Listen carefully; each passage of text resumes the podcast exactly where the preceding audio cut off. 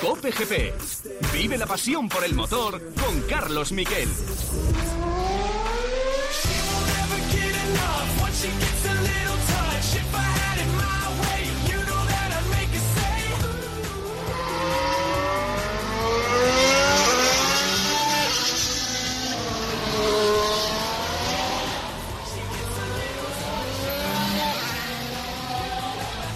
Hola, ¿qué tal? Buenas tardes, bienvenidos a Cope GP. Así rugía el coche de Fernando Alonso en los test de Abu Dhabi.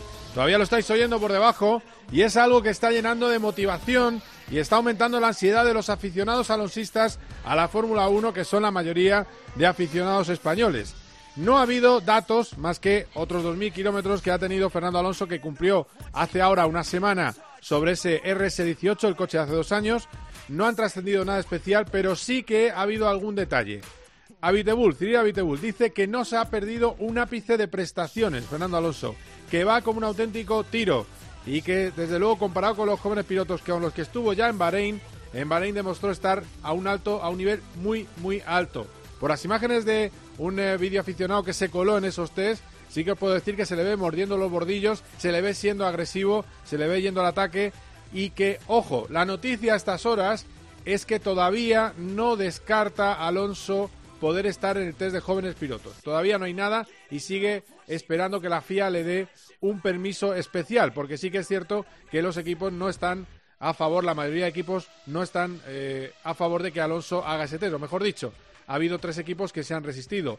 Eh, o se cambia el formato de test o no hay nada, que son McLaren, por cierto, McLaren, Ferrari y el equipo eh, Haas. Esos son los que se han resistido. Racing Point al principio decía que no, luego ha dicho que le da igual. Bueno, el caso es que no hay unanimidad, con lo cual necesitaría un permiso especial eh, de la FIA. También está pendiente Carlos Sainz de qué pasa si cambia el formato, con lo cual podría probar a lo mejor eh, con Ferrari. En fin, que así está la situación y esto era lo que decía Fernando Alonso de la sensación de volver a ir a tope, nada que ver con ese filming day que hizo en Barcelona sobre un Fórmula 1.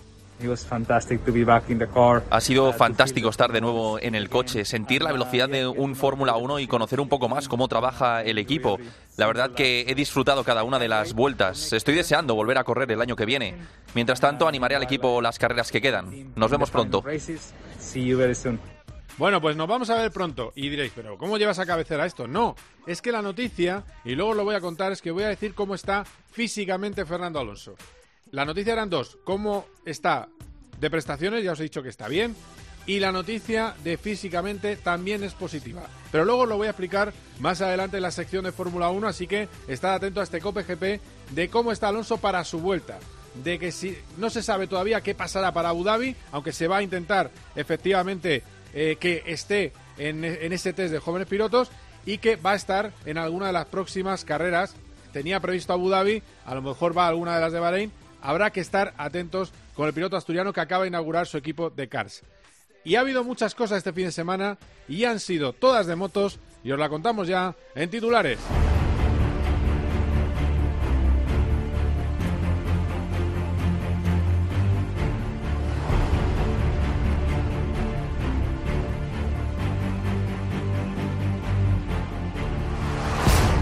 Bueno, pues el motociclismo español tiene un nuevo campeón del mundo, ya lo sabréis a estas horas, a estas alturas, es Albert Arenas, el vigésimo primero de la historia, es el título 54 del motociclismo español y desde luego lo hizo con una carrera que nos hizo sufrir muchísimo, en la que estaba duodécimo y al final, bueno, pues eh, logró la victoria in extremis Albert Arenas eh, en el Mundial por solo cuatro puntos sobre Tony Arbolino en una carrera que dominó de principio a fin Raúl Fernández de, segundo acabó Denis Polla con dos penalizaciones, con lo cual hubiera podido ser fácilmente el piloto que luchara por la victoria con Raúl Fernández. Tercero Jeremy Alcoba, dos españoles en el podio. Raúl Fernández ha sido el hombre de las eh, poles, también va a saltar a Moto 2 el año que viene. Y cuarto, Sergio García Dols con el eh, Estrella Galicia.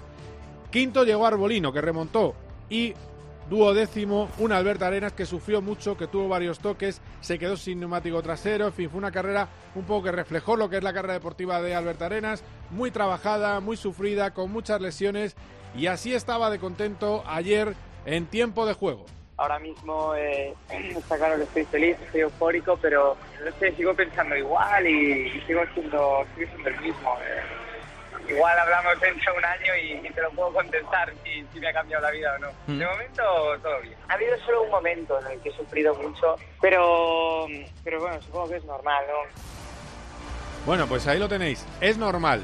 Es normal el sufrimiento, sí. Por cierto, la felicitación, o mejor dicho, la celebración fue con una heladería que le llevaron sus amigos al medio de la pista. Esto de alguien diría, alguien con Maloba diría, ¿cuánto daño ha hecho eh, Mar Márquez con sus celebraciones? Eh, fijaros que Joan Mir puso una traca en Valencia y ya está, y unas camisetas.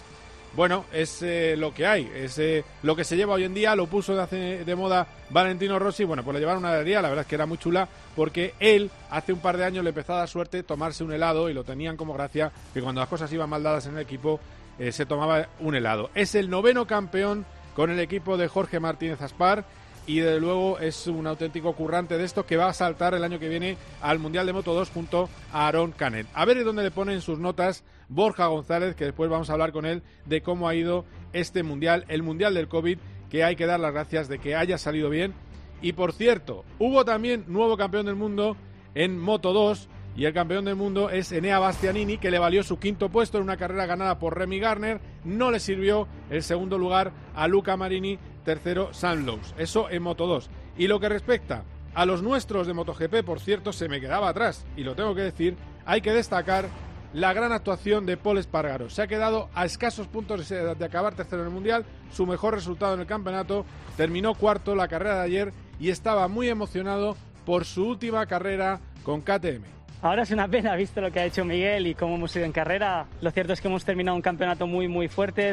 hemos terminado quintos del campeonato con los mismos puntos que Dobby cuarto y, nada, es, es, es una pena irme de este equipo con esta moto ya completamente desarrollada, haciendo estos resultados a final de temporada, pero, pero bueno, el, recuerdo va a ser muy bonito, ha sido una historia fabulosa que voy a recordar toda mi vida y nada, los quiero muchísimo.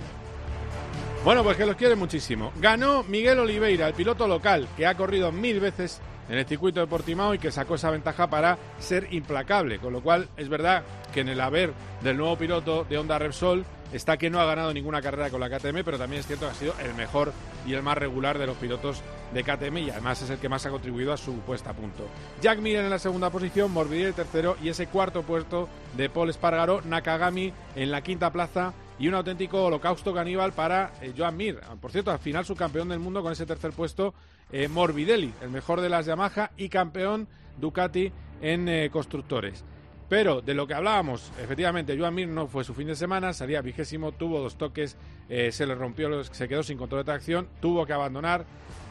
Y también lo vamos a debatir eso con Borja González y con Tito Yadós. Hemos leído ya algún artículo que habla de que demuestra con esta actuación eh, Joan Mir que no puede ser rival para Man Márquez. Pues esa es la pregunta que está en el aire. Es decir, es verdad que ha sido un poco bajón, pero también es cierto que no se gana un mundial todos los días y que no es fácil estar un poco al, al, tino en, todas las carreras, sobre todo después de toda la relajación que supone ganar un título. Eh, al final tampoco anduvo demasiado fino Riz, que terminó decimoquinto, es decir, que no era un circuito para Suzuki y eso hay que tenerlo en cuenta. Eso es absolutamente eh, clave en lo que, eh, bueno, en todo lo que puede pasar en el Mundial 2021. Un Mundial en el que el triunfador también ha sido el campeonato, porque han logrado sacar adelante 15 carreras cuando llegaron a plantearse en el mes de abril no hacer el campeonato del mundo. Ha habido en pista, es decir, los fines de semana Gran Premio, solo 30 positivos de muchísimos test y la verdad es que la burbuja ha funcionado. Con lo cual están muy contentos en Dorna con el resultado de la temporada, aunque también reconocen que a nivel de audiencias han sentido la ausencia, por supuesto, de eh, Mar Márquez. En fin, que hemos, hay mucho que cortar, mucho que analizar de las motos, pero tenemos más cosas. Os hablábamos antes, os voy a contar cómo está físicamente Fernando Alonso, ya os he dicho que está muy bien en prestaciones y además voy a hablar con un amigo suyo, vamos a entrevistar aquí a Antonio García, el piloto que ha ganado este año el campeonato de IMSA, que ya pronto se va de nuevo a Estados Unidos a probar su Corvette y a preparar el 5 de diciembre, desde el 5 de diciembre, la próxima temporada. Recordamos que el IMSA eh, tendrá entre sus pruebas estrella, como siempre, las 24 horas de Daytona próximamente. Y ojo, en 2021 sí que está previsto que haga Le Mans. Así que le vamos a preguntar de todo eso. Y vamos a hablar también de las despedidas de Rossi, de todas las despedidas que han pasado este fin de semana y del Tour de Force que le espera a la Fórmula 1 en esa lucha por la tercera plaza en el Mundial de McLaren frente a Renault y también frente a Ferrari y frente a Racing Point. Tres carreras seguidas, dos en Bahrein, una novedad hoy. Esto es Cope GP, comenzamos. Cope GP. Solo Juanma Castaño consigue que te acuestes cada día sabiendo todo lo que pasa en el deporte. Hola, Javier Bordas, buenas noches. Hola, buenas noches. En la radio deportiva, Juanma Castaño no tiene rival. Es el mejor comunicador y cuenta con el mejor equipo. Y desde Barcelona, Elena Condis. ¿Quién es Javier Bordas? Pues es un ex directivo del Barça, hombre fuerte del proyecto de Bartomeu. Que está... eh, el Barça ha tenido la posibilidad de fichar a Mbappé por 100 millones de euros. A Mbappé le, le hacía ilusión venir al Barça. Se ha habido Neymar. Mira, esto, esto no lo he hecho en ningún lado, pero en el último momento intentamos traer a los Eso sí que es noticia, ¿eh? No sabíamos que habéis intentado traer a los dos el mismo verano. A Mbappé y a Dembélé. De lunes a viernes, de once y media de la noche a una y media de la madrugada, el partidazo de Cope. Lo damos todo.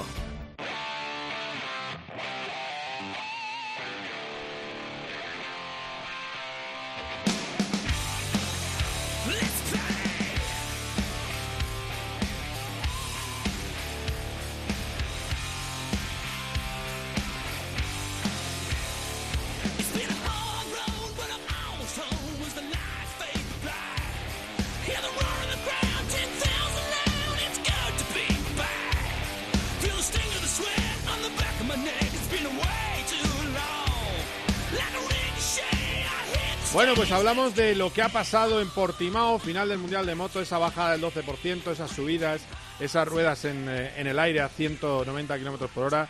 Ha sido un auténtico espectáculo. Esos nuevos campeones del mundo. Esas dudas que nos han nos ha planteado Joan Mir a verle eh, hacer un gran premio tan, tan chungo o tan eh, discreto. Y, yo creo que sensación de alivio, ¿no? Al final, el que hay en la familia mundialista por haber terminado ya con la burbuja. Rompiendo la burbuja ya como si fuera una crisálida, está eh, aquí eh, con nosotros Borja González. ¿Qué tal? ¿Cómo estás? ¿Qué tal, Carlos? Buenas tardes. Bien, te veo ahí como, como los alien, ¿eh? que rompen ahí y salen. Eh, ya estás fuera Ahora de sí, burbuja. mira, decían los pilotos eso del, del estrés que estaba generando lo de las pruebas PCR y ver los resultados y corroboro que ese ha sido un poco una de las de los puntos de esta temporada, estar en, en casa, hacerte la, PCR normalmente un martes, esperar que te den el resultado el miércoles y estar con los dedos cruzados para que no saliese positivo, porque te voy a cambiar por completo el panorama y genera una, una situación de estrés extra, evidentemente no es lo mismo que yo de positivo y no puede dar un gran premio que no lo puede hacer un piloto que está jugando sea una carrera, sea al nivel que sea, sea a nivel de, de porque es su primera temporada y está detrás o o porque se está jugando un mundial, que era lo que siempre comentaba Mir. Y hemos tenido además varios casos. Mira, Rossi, Iker Lecuona, por Sí. ejemplo, ha perdido tres carreras. Eh, Tony Arbolino, que ha terminado segundo del Mundial de Moto 3 a cuatro puntos de Albert Arenas, se perdió una carrera no por dar positivo, sino por viajar con un positivo de Francia a Milán. Eh, y repito que se ha quedado a cuatro puntos de Arenas. Evidentemente no se puede decir nada sobre esto porque es una circunstancia que sabíamos todos que existía y, y habría cambiado a lo mejor el panorama del campeonato y la carrera de Arenas la había planteado de otra manera, pero para que se vea un poco la, la- el impacto y la influencia que tiene en ese sentido, además de todo lo que supone el- los protocolos para moverte por el mundo, los protocolos para trabajar en el paddock y, y los problemas que ha habido también dentro de algunos boxes con gente que, que no ha podido estar, por ejemplo, aquello famoso de los ingenieros de Yamaha. Así que sí, eh, yo creo que todo el mundo respira aliviado y creo que en ese sentido, si en abril, mayo nos dicen que íbamos a poder hacer un mundial de 15 carreras, 14 en MotoGP, eh, yo creo que todo el mundo habría firmado y en eso, y ayer lo hicieron los pilotos en la parrilla de salida, creo que es justo darle el reconocimiento a, a Dorna, a Carmelo Peleta, por lo bien que han sabido moverse para generar un calendario extraño, muy comprimido, eh, 19 semanas, 14 carreras, pero que ha tenido un resultado fantástico, un mundial diferente, pero con sus tres campeones merecidos y, y con carreras emocionantísimas que hemos vivido. Sí, sí, no, las carreras han sido muy chulas, pero yo creo que lo que hay que hacer, mira, te voy a... Esta sección normalmente la ponemos en, en Fórmula 1, pero hoy te vas a estrenar tú con la sección Las notas del profesor Borja González. Dentro sintonía.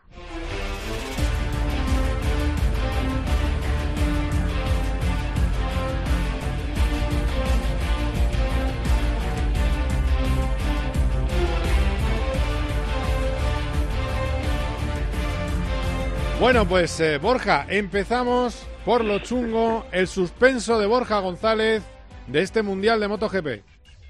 Yo creo que Yamaha, Yamaha, yo creo que es el suspenso y Yamaha es el suspenso con una salvedad de un alumno que es Morbidelli, pero que ha evidenciado que con la moto 2019 se podía y con la moto 2020 no, no restándole ningún mérito al piloto italiano, pero no puede ser que hayan naufragado como han naufragado, que Quartararo ganando las dos primeras carreras haya terminado al final octavo del Mundial cuando era uno de los favoritos al título, que Viñales haya pasado la temporada que ha pasado y que la carrera que vimos, por ejemplo, el ayer fuese con los tres pilotos con moto 2020 muy atrás y con el piloto con la moto 2019 eh, peleando por el segundo puesto, así que yo creo que el suspenso claro está la llama.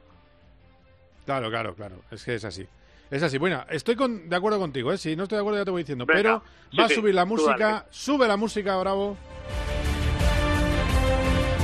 El aprobado de Borja González. Aprobado se lo voy a poner, fíjate, a Honda. Se voy a poner a Honda porque eh, el principio fue desastroso, porque fue desastroso. Eh, evidentemente no tienen eh, responsabilidad en, el, en la lesión de Márquez, eso no, no, es una cosa que corresponda a Honda, aunque yo tengo también ciertas dudas sobre la gestión un poco de, los procesos, informativos, pero bueno, eso es para dentro un poco de, la, de la filosofía de la caza y es un aprobado que en algún punto a lo mejor podía haber subido hasta un bien porque Nakagami ha sido muy regular, pero lo mismo con la moto 2019 y Alex Márquez ha asomado en un momento de la temporada, pero luego eh, ha vuelto a ir para atrás y, bueno, yo creo que siendo la marca que es y con los títulos que tiene y contando con ese factor Márquez, eh, yo creo que le daremos ese aprobado. Bueno, pues después de aprobado llega el notable, Borja. Vamos mejorando, ya puedes quedar bien con tus amigos del paddock. Notable, yo creo que hay que ponérselo y notable alto a KTM. Eh, porque una marca que lleva solo cuatro años en el Mundial, que ha sido capaz de ganar tres carreras, que luego haya conseguido tres poles, eh, otros cinco podios con poles para Espargaro ha quedado quinto del Mundial, empatado a puntos con Andrea Dovizioso, eh, que ha terminado cuarto, la marca ha quedado tercera en el Mundial de Constructores, muy cerca del resto de, de fabricantes y por equipos también, así que yo creo que hay que darle notable, notable alto, ¿eh? porque yo creo que al final ha sido la revelación de la temporada y no fue cosa de un día, sino ha sido cosa de todas las carreras de la temporada y creo que, se merecen eso, ya digo, el notable, pero pisando ya casi a sobresaliente. Bueno, y ya redoble sobresaliente para el profesor González en este Mundial del COVID 2020 pues sí, él lo merece evidentemente el campeón del mundo Joan Mir, porque al final era un piloto que no contaba para ganar el título, un piloto muy joven, segunda temporada, lo hemos dicho muchas veces, solo cinco años en el Mundial, y ser capaz de gestionar eh, una campaña como esta tan estresante, con tantos altibajos y encontrar esa regularidad, esa constancia con la Suzuki, que tiene que entrar en el pack del, sobresaliente, creo que, es meritorio, no solo por ser el campeón. Y te hago el añadido en el sobresaliente a lo que he dicho al principio, adorna al organizador del Mundial por haber sido capaz de de hacer un mundial como este con, las circunstancias que, que, tenemos y con las que todavía, todavía parece que tendremos hasta principios del año que viene.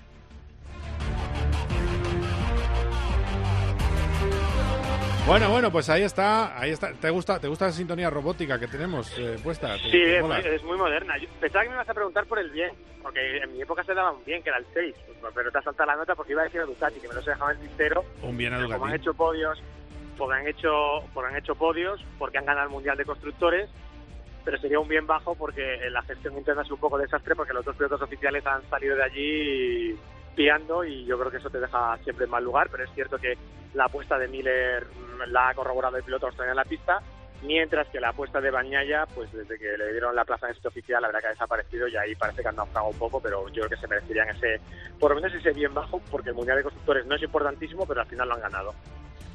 Bueno, pues ahí está. Bueno, pues eh, yo creo que con la nota queda muy claro lo que piensa Borja González, pero voy a sumar aquí a un buen amigo de la casa, eh, que ya no va a poner notas, aunque le pega esta música de, en fin, de, robot que va destrozando a otros robots. Tito Yados, de la agencia de Fequeta, ¿cómo estás? buenas tardes. Muy buena presentación, me ha encantado, ¿eh? Muy, buenas tardes. Le diré que ponga notas, que ya verás, que se, queda solo. Sí, tengo, tengo un sonido para ti, ¿eh? Tengo un sonido pensando en ti. Yo creo que lo vamos a lo vamos a poner ya porque yo creo que eras uno de los que estaba en el box aplaudiendo. Así ha sido la despedida después de 15 años en el equipo oficial Yamaha, nada más llegar al box de Valentino Rossi.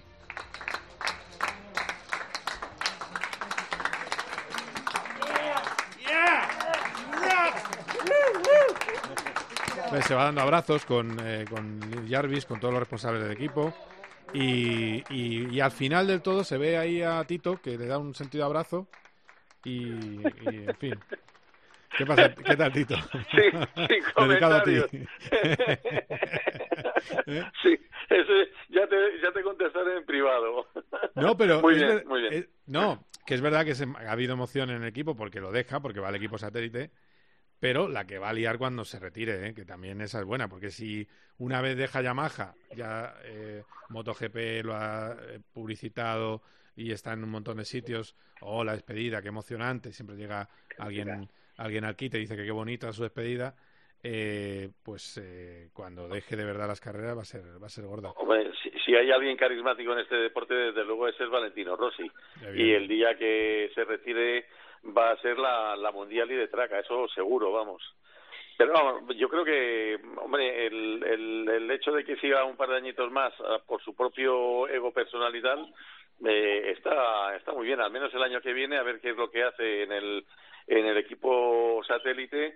Mm, Las motos este año se ha demostrado que, que da lo mismo que estés en un satélite o en un oficial, porque son capaces de subirse perfectamente a la chepa de los oficiales, con lo cual mm, puede estar igual de entretenido el año que viene, si es que todavía tiene ganas y todavía tiene ánimos, que yo sigo pensando que por sus años es más complicado que, que esté al nivel que están otros pilotos ya. Yo tengo la sensación de todas maneras que eh, la bajada no ha sido progresiva. Es decir, es verdad que Yamaha ha sido un desastre, pero que la bajada mm, realmente de nivel de Valentino ha llegado un poco de golpe, ¿no? Antes de lo esperado, ¿no? Porque él siempre estaba al ritmo, al nivel, al nivel, al nivel, y de repente, plom, este año la verdad es que se ha desplomado. Por supuesto, yo tengo un amigo oftalmólogo, te voy a poner un ejemplo.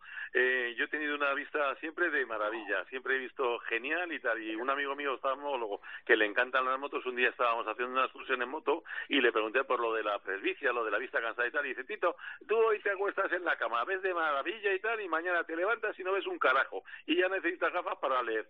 Pues yo creo que lo de Rossi es prácticamente lo mismo. Vale. Es Eh, una, es una presbicia. Borja, Borja, después de tirar el, el gran mito de las motos por los suelos,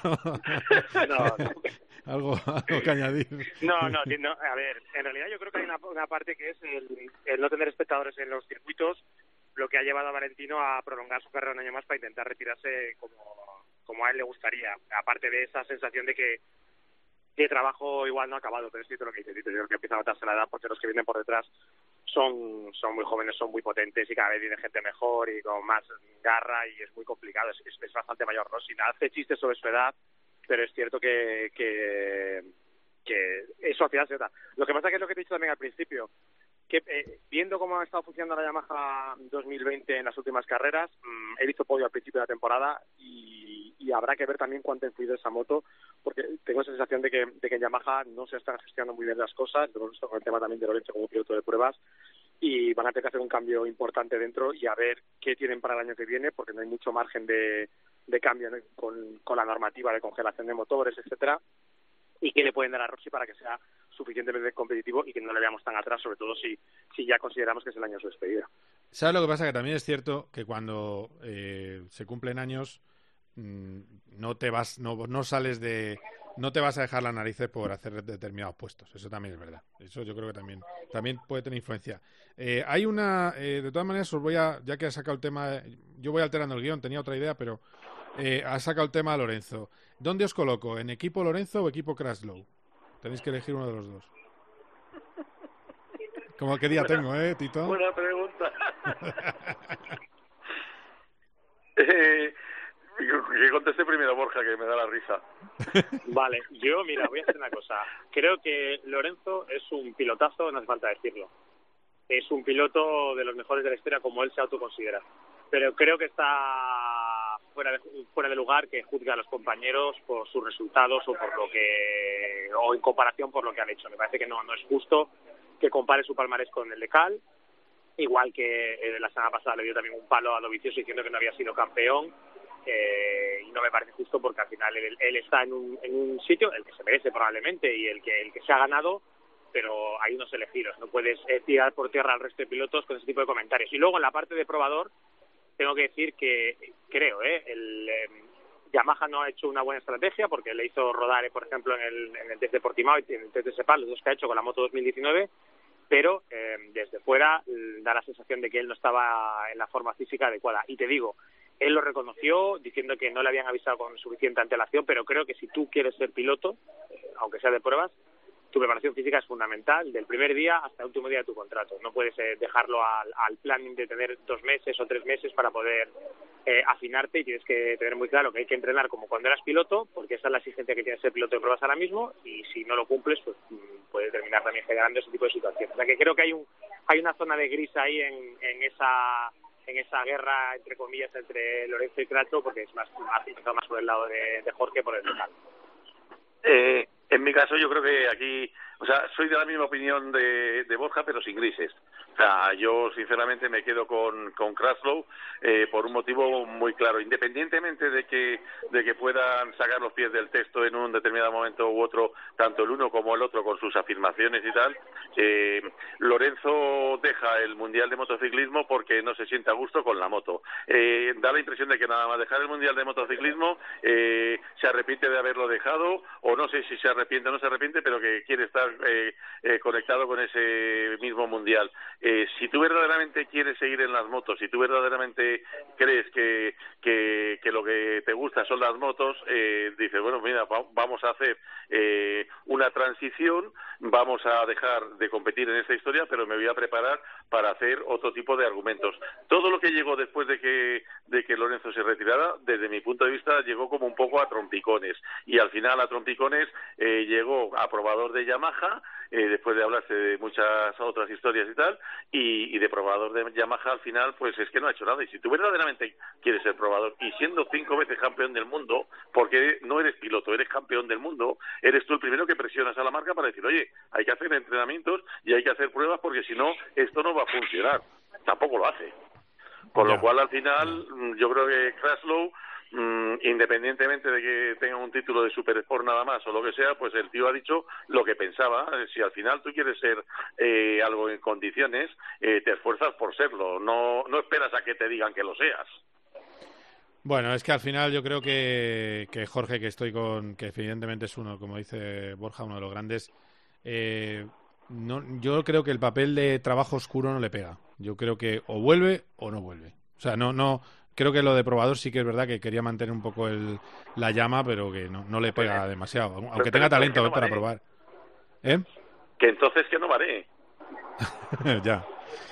Bueno, eh, vale. eh, otra cosa más. Tito, ¿eh? Sí, sí, no, Tito, pues es que es eso, es, eh, es un robot en el, en el Pacific Espera, Rim. porque yo he dicho porque yo he dicho sobresaliente he dicho sobresaliente Adorna y me lo he preguntado a Tito Ah, Tito. Yo he llegado tarde a la... Ah, vale, pues tarde a nada, la conversación no saques el tema vamos, vamos, a, vamos a correr un estúpido velo Sí, a, a ti, bien, ¿no? O sea, bueno, yo, yo es que me imagino por dónde va Tito, ¿eh? también te digo. Eh, porque, porque a lo mejor puede, pla- puede estar la duda de que se haya aprovechado de la pandemia para eh, darle un zasca a los medios ¿eh? y tenerlos bien lejos. eh, porque está pasando las cuatro ruedas, eh, pues puede ser también. Eh, ¿Es Eh, verdad? ¿No, Tito?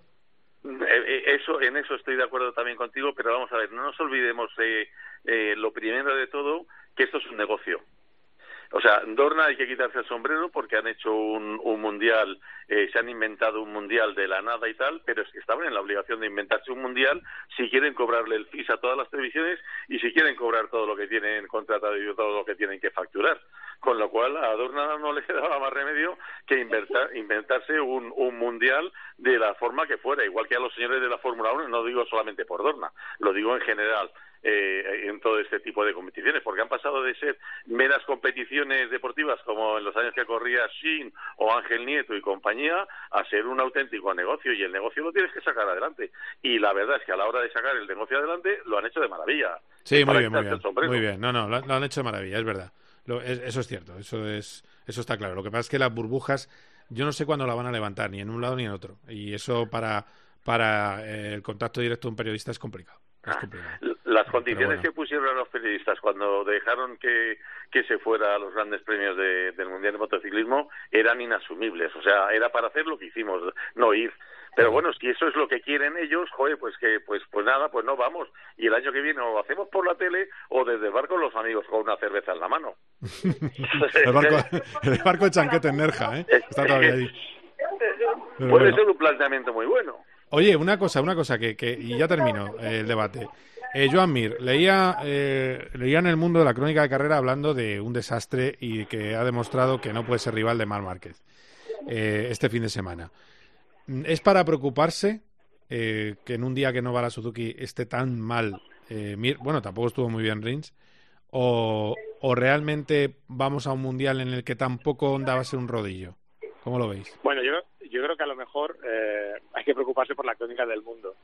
Eh, creo que creo que el- Eh, eh, ¿Eso es del mundo, esa- ese que- comentario? no no Sí. lo digo lo digo en serio porque creo que es una, No- una no tiene ni idea de completamente ventajista Eh, lo que ha pasado este fin de semana con Mir no es nada más que un fin de semana complicado para Suzuki interpretaron mal el sábado la moto tuvieron problemas que no supieron arreglar para el domingo y eso es lo que ha pagado el piloto no ha pagado que ya ha ganado el mundial y se va para atrás, que no sea capaz de ser rival de Márquez, etcétera, etcétera. Eso es una cuestión puntual que ha pasado en una carrera en un mundial muy bueno para Suzuki, en el que han tenido un mal fin de semana en ese box y en el box también de, de. No hay, no hay que olvidarlo, en un circuito muy complicado, muy, muy complicado. Eh, podías ver que los pilotos no eran capaces de dar dos vueltas de la misma manera, cada uno iba por un lado. Eh, es un trazado muy peculiar en el que se ha hecho poco trabajo y no se puede sacar nota de prácticamente nada de lo que ha hecho. El, el ganador y, y merecido Oliveira es el, el- es como Nicky Hayden en Laguna Seca, el, el tío que mejor conocía el circuito y este tipo de circuitos, si tú lo has visto Carlos en la Fórmula 1, es un circuito con mil secretos. Para las motos Sí, es mucho más sí. complicado que para la Sí, Fórmula sí, 1. por- porque la última, la última ciega curva, sobre todo la última curva también, sí. Fallas en una, lo decía el otro día Brad Binder, fallas en una curva y enlazas el resto de las curvas mal y pierdes la vuelta entera. Y eso es un poco lo que ha pasado. Y en el caso de Mir han tenido un problema técnico y chimpum, no tiene nada que ver con, ahora no se puede poner en duda su título o si va a ser capaz o no de pelear con Mar Márquez, que yo digo, Mar Márquez es un animal, vamos a esperar a ver cuándo viene, a ver cómo llega, pero si es el Mar Márquez de siempre, evidentemente va a ser complicado para mí y para el resto de la parrilla como siempre, o sea, no, no, nada, pero no, eso no, no, no se puede infravalorar a Mir, al que habrá que verle en su tercer año en el Mundial, si la moto sigue igual de bien y si llega Márquez en plena forma, pues a ver cómo se, cómo se pelean, o sea que no, no creo que sea un juicio muy acertado. No, no, vamos, eh, demuestra no tener absolutamente ninguna idea de motos. Una moto que pesa 150 y tantos kilos o No, pero, 160 pero kilos. escucha, pero escucha, escucha, eso está en la calle. O sea, vamos a ver, si tú, eh, si- vale, eh, quiero decir, yo Pues no, no, no tienes quiero, no, idea, no quiero hacer una, no quiero hacer, no, pero que es verdad. Si tú vas a los, yo tengo, yo tengo mi vecino de al lado de casa. Yo le pregunto, eh, ¿puede ser mi enemigo de Márquez? Y se, se parte de risa. Pero se parte de risa. Dice, ¿pero qué me estás contando? Si Mar Márquez es Dios. Digo, el vecino. O sea, que es el que compra la gorra, el que paga la entrada, que es motero. Yo ahí en eso no me voy a meter. Estará por yo- demostrarse, ¿no, Carlos? Vamos a Está ver, por yo- demostrarse, yo- sí, sí, Yo, yo sí. también soy de Márquez, pero te voy a decir una cosa. O sea, con las motos de MotoGP que hay ahora mismo, eh, el, el que diga que, que este chaval no tiene ni idea de montar en moto porque ha tenido un problema con el control de tracción, esas motos sin el control de tracción son prácticamente ingobernables. Sea, el- y el que diga lo contrario es que no tiene ni puta idea de motos. O sea, así de sencillo. ¿Os acordáis de ¿Cómo mí allí en la República Checa o Oye, de Dani la palabrota no. Ah, perdón.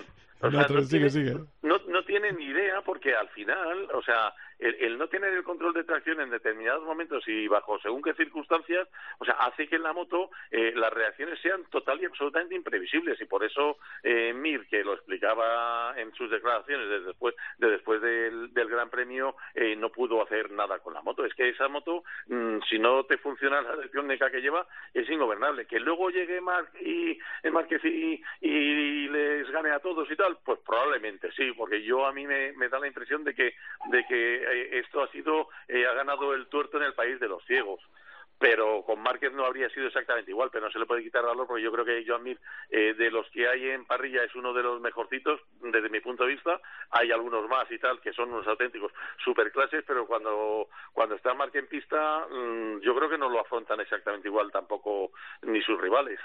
A mí me da la impresión de que, de que, de que no, no, no, no, no despliegan el mismo nivel que han desplegado durante esta temporada. Bueno, pues eh, muy clara vuestra opinión, eh, compañeros, que ha sido un auténtico placer. Que yo creo, lo dije el día que ganó eh, Mir, hay un, algo que se llama la moral del campeón. Si lo gestiona bien Joan Mir, le puede convertir en un claro enemigo. Y la Suzuki está a la altura, le puede convertir en un claro enemigo. Pero bueno, que no pasa nada, que vamos a verlos. Y yo creo, por cierto, me quedo con lo que ha dicho eh, Carmelo Pereta, de que es optimista con la recuperación de Mar Márquez. Y también ha dicho Alberto Puig que siguen con el plan previsto. Esta semana creo que tiene una revisión médica, pero que siguen con el plan previsto, con lo cual se está descartando en principio la, operación. Así que a ver qué pasa con eso. Que ha sido un placer, ¿eh? eh Borja, eh, que sigas bien, ¿eh? Sí, ya está, ya, ya he terminado. Yo ya, has terminado, ¿no? O, me vas a necesitar a, No, el lunes que viene, sin, el lunes que viene, ah, el lunes que viene vale. Venga, perfecto, pues nada. Aunque sean tres minutos. No, Pero bueno. tú quieras, ya lo sabes. Venga, estupendo. Pues muchas gracias por todo, Borja. Eh, gracias, Tito, ha sido un placer. Un placer, como siempre, también para mí. Venga, cuidaros, hasta luego. Quedaos ahí porque hablamos ya de Fórmula 1 y de cómo está Fernando Alonso y cómo habla de él Zach Brown. Cope GP. Solo Juan Macastaño consigue que te acuestes cada día sabiendo todo lo que pasa en el deporte. Hola, Javier Bordas, buenas noches. Hola, buenas noches. En la radio deportiva Juan Macastaño no tiene rival. Es el mejor comunicador y cuenta con el mejor equipo. Y desde Barcelona, Elena Condis. ¿Quién es Javier Bordas? Pues es un ex directivo del Barça, hombre fuerte del proyecto de Bartumeu. Eh, el Barça ha tenido la posibilidad de fichar a Mbappé por 100 millones de euros. A Mbappé le, hacía ilusión venir al Barça. Se ha habido Neymar. Mira, esto, esto no lo he hecho en ningún lado, pero en el último momento intentamos traer al Eso sí que es noticia, ¿eh? No sabíamos que habéis intentado traer a los dos el mismo verano. a Mbappé y a Dembélé. De lunes a viernes, de once y media de la noche a una y media de la madrugada, el partidazo de Cope. Lo damos todo.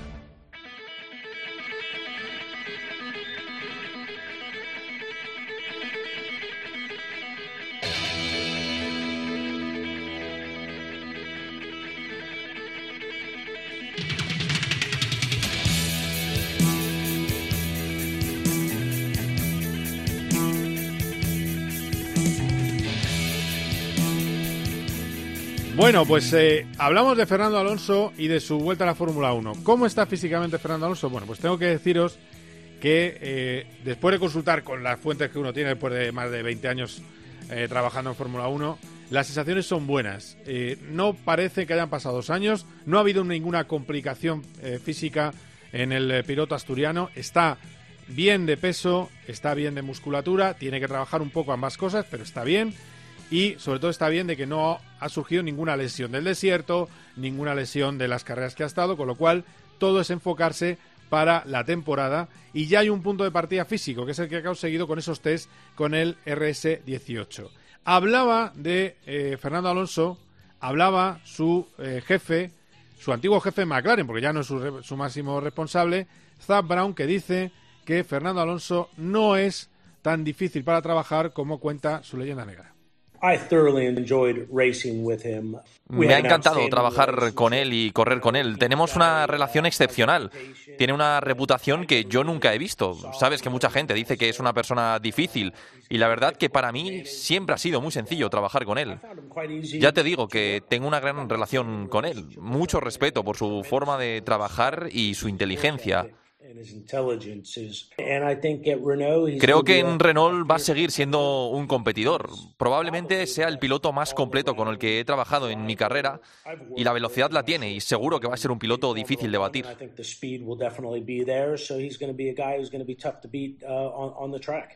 Bueno, pues va a ser difícil de batir en la pista. Eh, ¿Qué sentido tienen los test de Abu Dhabi? Bueno, pues el test de Abu Dhabi tiene sentido para ver eh, cómo se comporta el Renault RS20. Por eso sería importante para Fernando Alonso hacer al menos un día de pruebas antes de esa escueta pretemporada con el coche, eh, con el RS20 modificado de 2021, que es una modificación eh, pequeña, que va a ser una modificación sobre todo por el cambio aerodinámico de la parte inferior del monoplaza. Pero ya os digo que Alonso se ha encontrado muy bien físicamente en estos test y que ha ido realmente deprisa.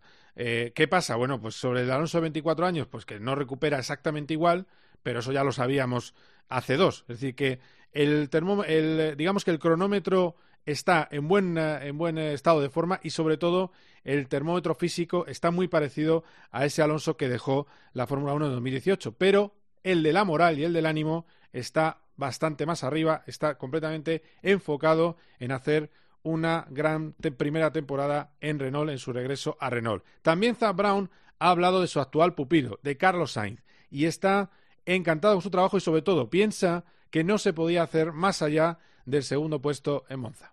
Yeah, Monza was Sí, en Monza nos quedamos, yo creo que a una vuelta de ganar. Nos merecíamos ser segundo, pero hubiese sido más fácil digerir un segundo puesto si Hamilton gana la carrera.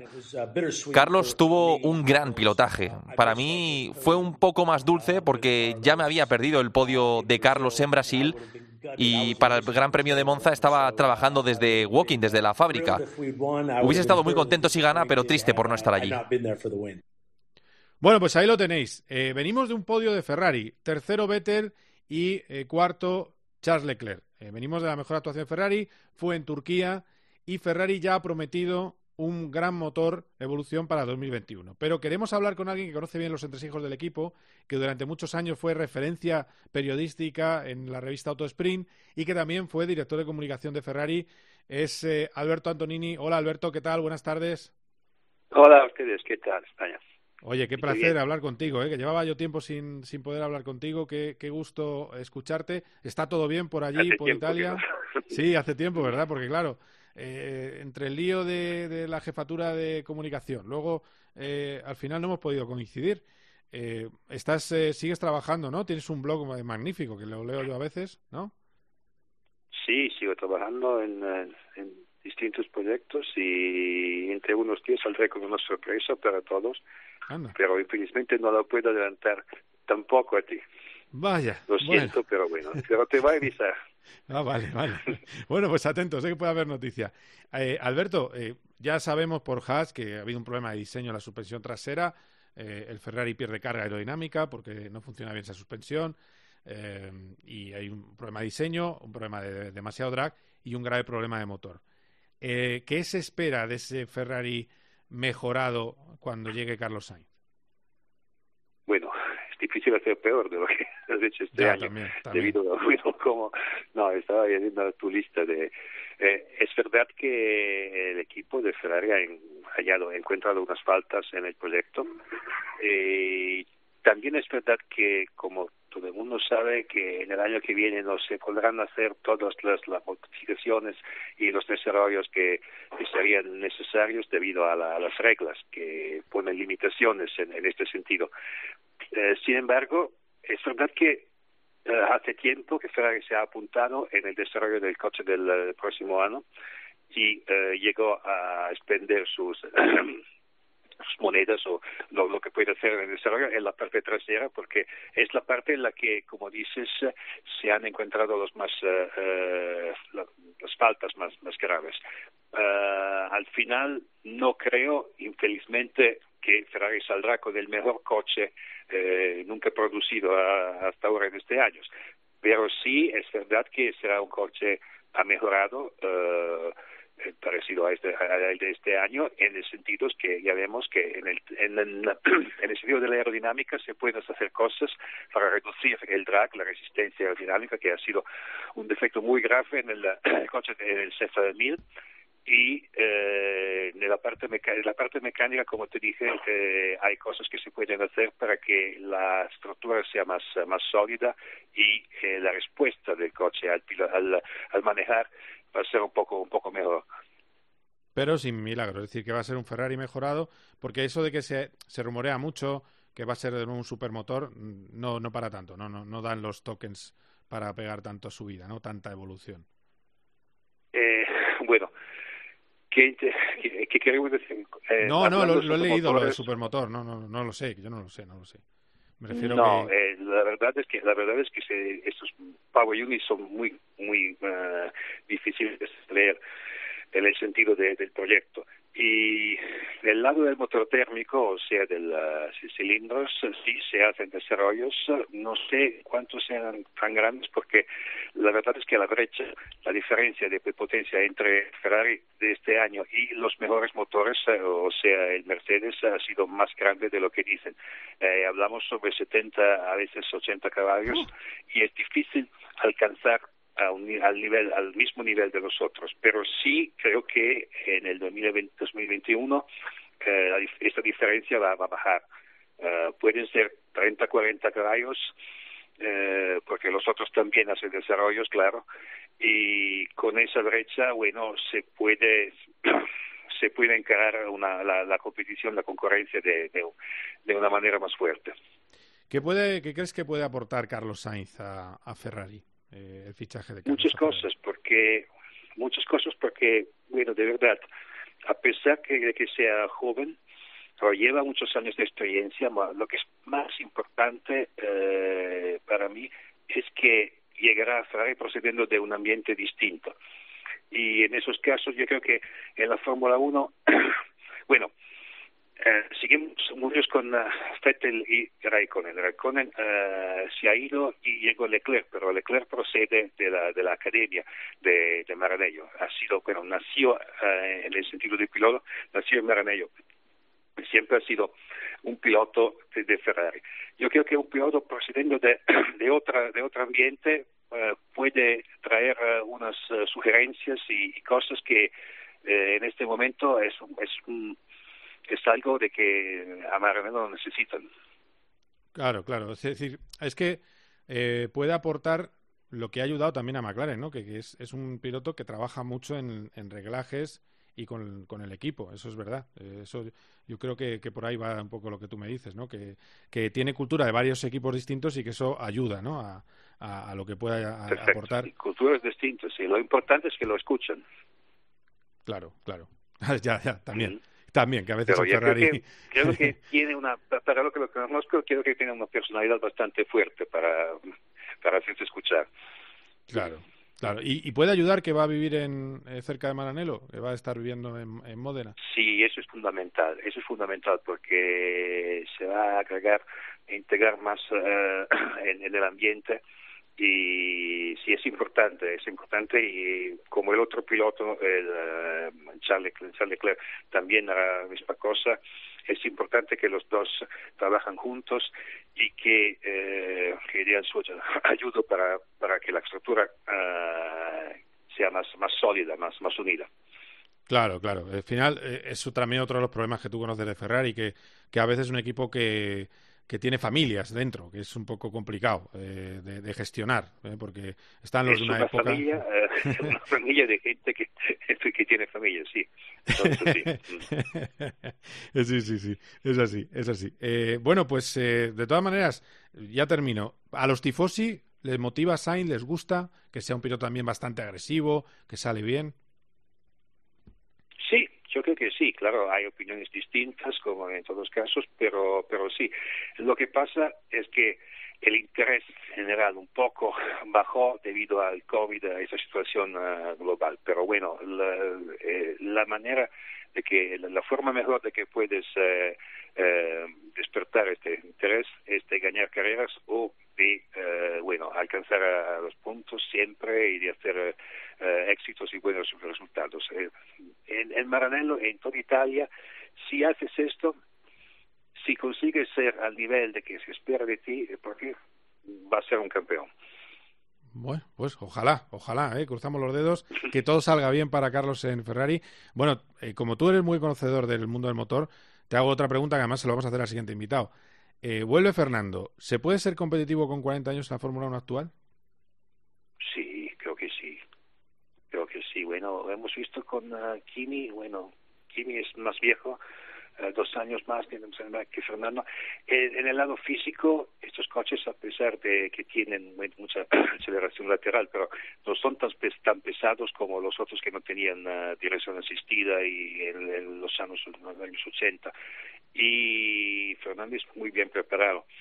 No, creo que es importante que llegue eh, de vuelta a la Fórmula 1 porque es un ambiente que a que le faltan en este momento unos campeones, unos uh, personajes. Eh, Fernando, hay gente a que le gusta y gente a que no le gusta, pero en verdad es un, es una figura, es carismático, ¿entiendes? Está claro, está claro que es una de las grandes figuras del automovilismo mundial, es así, es así. Eh, Alberto, que ha sido un placer, ¿eh? que, que espero noticias próximamente, en los próximos días tuyas, así que ya claro, me has dejado sí. me has dejado en ascuas.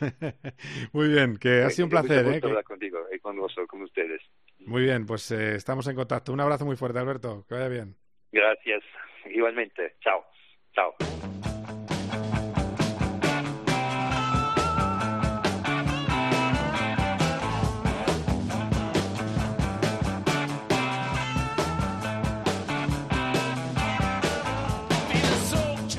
Hablando de ganar, de ganar con 40, pues tenemos uno que gana con 40 que es buenísimo, buenísimo, que no para de ganar títulos, que ha vuelto a ganar este año el IMSA, que el 5 de diciembre se va a probar otra vez su Corvette. Antonio García, ¿qué tal? Buenas tardes. Hola, ¿qué hay? Buenas tardes. A ti cuando, porque es que este debate lo tengo con pilotos. Cuando oyes decir, no, es que, es que Fernando le puede pasar como, como a Schumacher, que, que no sea el mismo a su edad, los jóvenes pilotos que aprietan tanto, que tienen tanta hambre. ¿Tú qué opinas? Que sí, que yo creo que a nosotros nos sobra hambre, yo creo. Eh, en ese sentido, sí, debimos nacer en una generación que teníamos mucha hambre y, no nos no nos falta, desde luego. Y, sí, se, se demuestra eso, ¿no? Que, Fernando o yo mismo, ¿no? Eh, yo creo que tengo tantas ganas como, como hace 20 años y, y, desde luego que, que, que quiero seguir estando, desde luego. Sí, en el fondo la única diferencia es que yo creo que te duele un poco más el riñón cuando el día después de una carrera, pero nada más. Tampoco eh, es un deporte como el ciclismo. Quiero decir, tienes que tener muy, muy buena forma física, pero eh, no tienes que tener llevar tu cuerpo al límite sobrehumano. Es decir, que, yo tampoco entiendo muy bien esa cosa de dar carnets y o sea, yo entiendo que los buenos, los muy buenos, los Verstappen, Leclerc, se les halague, pero es que hay una manía de que todo joven que llega a las máximas categorías es buenísimo, que tampoco es cierto. O sea, lo tiene que demostrar el crono, ¿no?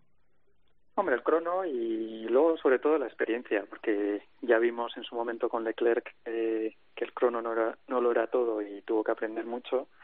Y, y cada año que pasa es es ese año que tienes de más de experiencia. Entonces, yo creo que la experiencia no se puede comprar y, y ahí es el punto, ¿no? Que cuantos más años tienes subidos en un Fórmula 1 o en cualquier categoría, eh, es algo que, que vas a tener respecto al resto. Y, ahí es donde se nota. Cuando hay, cuando todo va muy bien y rodado, pues, pues obviamente lo único que cuenta es el crono y, hacerlo todo bien, pero cuando surgen cosas diferentes que te tienes que pues eso, tienes que improvisar algo y demás, y ahí es cuando puedes marcar diferencias. Y, yo creo que, que, por eso siguen, o digamos, los, los que tenemos 40 seguimos estando valorados igualmente respecto a los que tienen mente que, que al final quieras que no siguen aprendiendo de nosotros o, o al, final es en mi caso, ¿no? Cuando yo tenía veintipico yo trataba siempre de aprender de la gente más mayor que yo y, y por algo es. Bueno, pues hablamos de tu temporada. ¿Qué, ¿Qué, esperas de ese Corvette que vas a probar? ¿Vais a mejorar suspensiones, motor? Eh, ¿qué, ¿qué, cosas eh, qué podéis mejorar para seguir ganando? Porque estáis en eh, un, ritmo brutal. Un poco de todo. O sea, este año, obviamente, con la temporada tan atípica que hemos tenido, pues hemos metido el 90% de la temporada desde julio hasta ahora y no ha habido mucho tiempo. O sea, hemos metido ha habido tiempo de simulador y demás, pero de desarrollo como tal mm, no hemos podido hacer demasiado. Y, y ahora yo creo que es el tiempo eso, ¿no? De, analizar todo el año y, y tratar de mejorar tal y como hicimos durante, digamos, con durante la pandemia que todo el mundo estaba cerrado, los ingenieros trabajando en casa, ahí fue cuando más se trabajó en el coche, ¿no? A la hora de, de buscar nuevas soluciones y demás. Entonces, ahora es, ahora es momento otra vez eso, ¿no? Con un mes y medio que tenemos libre para sacar por fin cosas nuevas que nos han ido fallando y, y demás, porque sí es cierto hemos tenido una temporada como como hacía muchos años, ¿no? Que, que hemos ganado como equipo hemos ganado siete carreras creo o seis carreras, no me acuerdo ya. Una burrada, sí. Sí, seis carreras y nosotros hemos ganado cinco y pero bueno, sí nos han quedado cosas en el candelero. Eh, carrera larga no hemos ganado ninguna, por ejemplo. Ni Daytona, que fue la primera, que era imposible, yo creo, ganar con un coche nuevo en Daytona. Pero luego las otras dos carreras que hemos tenido, hemos tenido de 6, 10 o 12 horas tampoco las hemos ganado. Entonces ahí es donde tenemos que pulir un poco un poco más, ¿no? Para, para preparar bien y sobre todo para llegar fuertes a Daytona y, y lo que más queremos es pues eso volver fuertes también alemanes que, que este año se ha hecho se le ha hecho en falta. Eso eso te iba a decir. Está en el programa alemán no no nos pegues otro disgusto. Está ahí no, ya programado. es, lo de este año ha sido algo fortuito o sea algo pues que nos hemos tenido que amoldar porque eso teníamos carrera en Estados Unidos dos semanas antes de Le y teníamos carrera otra vez a la semana siguiente entonces logísticamente era un, un tema bastante complicado y, y como estaba todo un poco en el aire, que nadie sabía qué podía pasar o no pasar, eh, se decidió, se optó por, por centrarnos en el campeonato americano y ya está. Y, y bueno, en ese sentido hemos acertado. Se, se mucho de menos no estar en Le Mans, pese a que fue un Le Mans un poco atípico. Pero, pero bueno, esperemos eso, ¿no? Que, que todo vuelva un poco más a, a su cauce o a, o a, la pseudo normalidad y, y podamos volver a, a disfrutar de las carreras más importantes.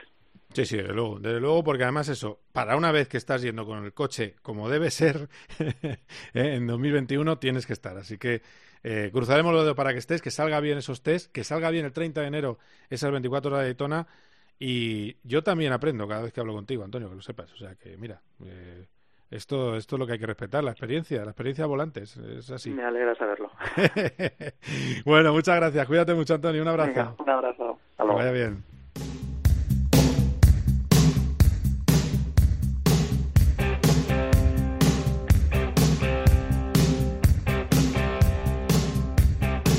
Estamos acabando Cope GP. Ha sido un placer. Os recuerdo las citas que vamos a tener próximamente. Y con eso terminamos. Vamos a tener el Gran Premio de Bahrein el domingo que viene, 29 de noviembre. Gran día, ya os explicaré por qué. A las 3 y 10 de la tarde. Y después se volverá a repetir, pero en el escenario que llaman Oval, una semana después. Una semana después, en Bahrein, la vuelta más corta de la historia. 55 segundos se espera y trazado ultra rápido y con muchos rebufos. A ver qué tal sale y cómo está el asfalto, que esa puede ser la gran duda. Habrá mucho en juego, ver si acaba tercero en constructores McLaren o lo hace Racing Point y también, ¿por qué no? Puede ser Bahrein un buen sitio sobre todo la segunda, porque se espera que en alguna de ellas penalice Carlos Sainz. Yo creo que la más probable, la primera, puede ser un buen circuito para McLaren y un buen sitio para volver a verle en el podio. Y después terminaremos en Abu Dhabi. En el ya dos semanas después, es decir, tres semanas seguidas, dos en Bahrein, la tercera en Abu Dhabi. El domingo, como siempre, en tiempo de juego, escucharéis eso de los semáforos en rojo, la salida a las 3 y 10 de la tarde. Ha sido un placer. Hasta la próxima. Adiós. Cope GP con Carlos Miquel.